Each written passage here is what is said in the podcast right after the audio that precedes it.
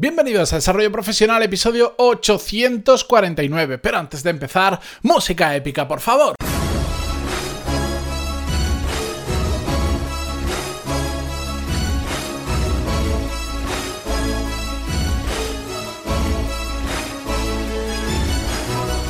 Buenos días a todos y bienvenidos una semana más a Desarrollo Profesional. Yo soy Matías Pantaloni y ya sabéis que en este podcast hablamos sobre todas las técnicas, habilidades, estrategias y trucos necesarios para mejorar cada día en nuestro trabajo.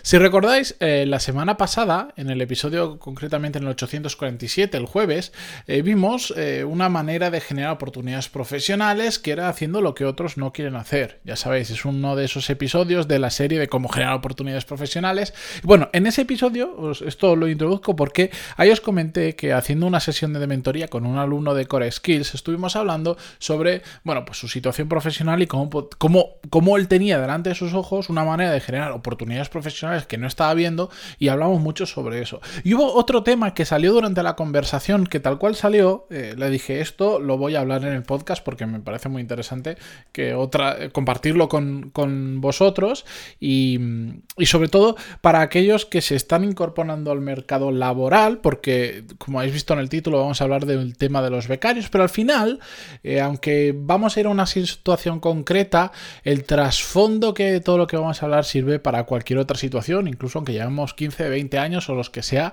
eh, trabajando. Porque es que realmente hoy vamos a hablar de un tema de actitud, que es un tema muy importante.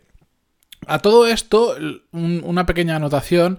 Eh, aunque vamos a hablar sobre el tema de los becarios y todo esto, no voy a entrar en la figura del becario per se, en si es buena, si es mala, los abusos que se cometen en ocasiones, etcétera, etcétera, porque creo que eso da para, para otro episodio completo. Es un tema aparte. Yo tengo mi opinión sobre eso, por supuesto, y como siempre creo que a veces de, mm, del, del uso racional de las cosas hay quien abusa y por lo tanto se convierte en determinados problemas y eso hace que en ocasiones eh, crea que creo que no se utiliza muy bien la figura del becario a la hora de contratar, creo que se hace de forma injusta, pero bueno, la cuestión, no voy a entrar ahí, vamos a hablar de actitud.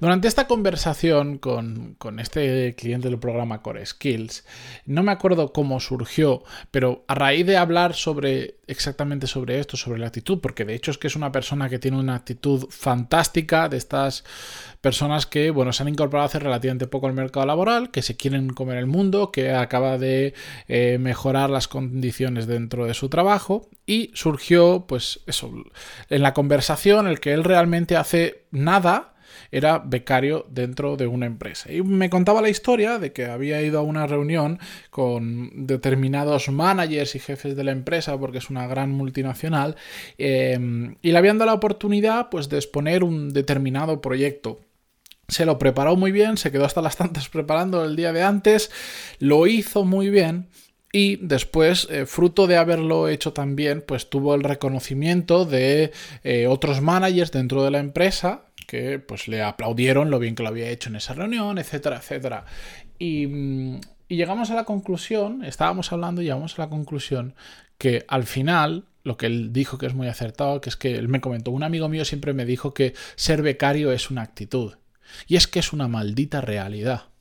Ser becario es una forma jurídica de contratar a una persona que en este caso suelen ser por la, por la parte legal, suelen ser personas que se están incorporando al mercado laboral. De hecho, yo creo que a partir de determinado punto ya no le puedes hacer un contrato de becario, etcétera, etcétera, porque está protegido, porque si no, pues imaginaos las perrerías que se podrían llegar a hacer a nivel laboral.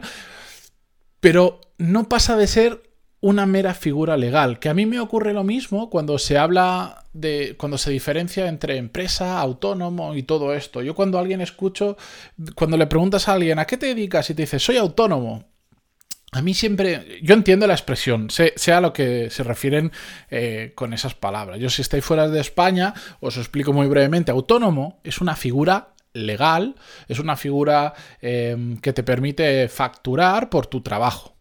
Al igual que si montas una empresa es otra figura legal que te permite facturar por tu trabajo. Pero que cada uno tiene sus peculiaridades, sus ventajas, sus desventajas, sus costes diferentes, etc. Pero realmente son meras figuras legales. Entonces, cuando a mí alguien me dice soy autónomo, lo que realmente para mí está sucediendo detrás pasa un poco como, el, como esta actitud del becario. Es la actitud del autónomo. Yo, yo personalmente, yo como Matías Pantaloni, yo soy autónomo también. La figura legal que he escogido ahora mismo para gestionar mi negocio es de autónomo, porque económicamente y por otras razones de tema de responsabilidades ahora, a mí me viene, es la figura que mejor me viene. Más adelante, no lo sé, no sé qué tiene que cambiar, porque para eso tengo mis asesores, que son los que están mm, viendo día a día y me van diciendo, oye, pues igual, que ya me han dicho, igual, pues en algún momento vamos a tener que pasar a ser empresa, etcétera, etcétera. Pero es una mera figura legal. Pero cuando la gente dice, es que yo soy autónomo, lo que está diciendo es lo mismo en el trasfondo que dice un becario cuando dice, no, es que yo soy becario. Soy becario es como decir, no, mi, en mi contrato laboral pone, utiliza la figura del becario, que es que, que responder no es que yo soy becario o no es que yo soy autónomo, es exactamente lo mismo que si cuando yo te voy a pedir algo, imagínate, vas a una persona de tu equipo y le pides que haga algo, te responda, no, es que yo soy trabajador fijo discontinuo o la figura legal que os dé la gana. No, es que yo tengo un contrato de por obra, por servicio, lo que sea. ¿Verdad que suena ridículo?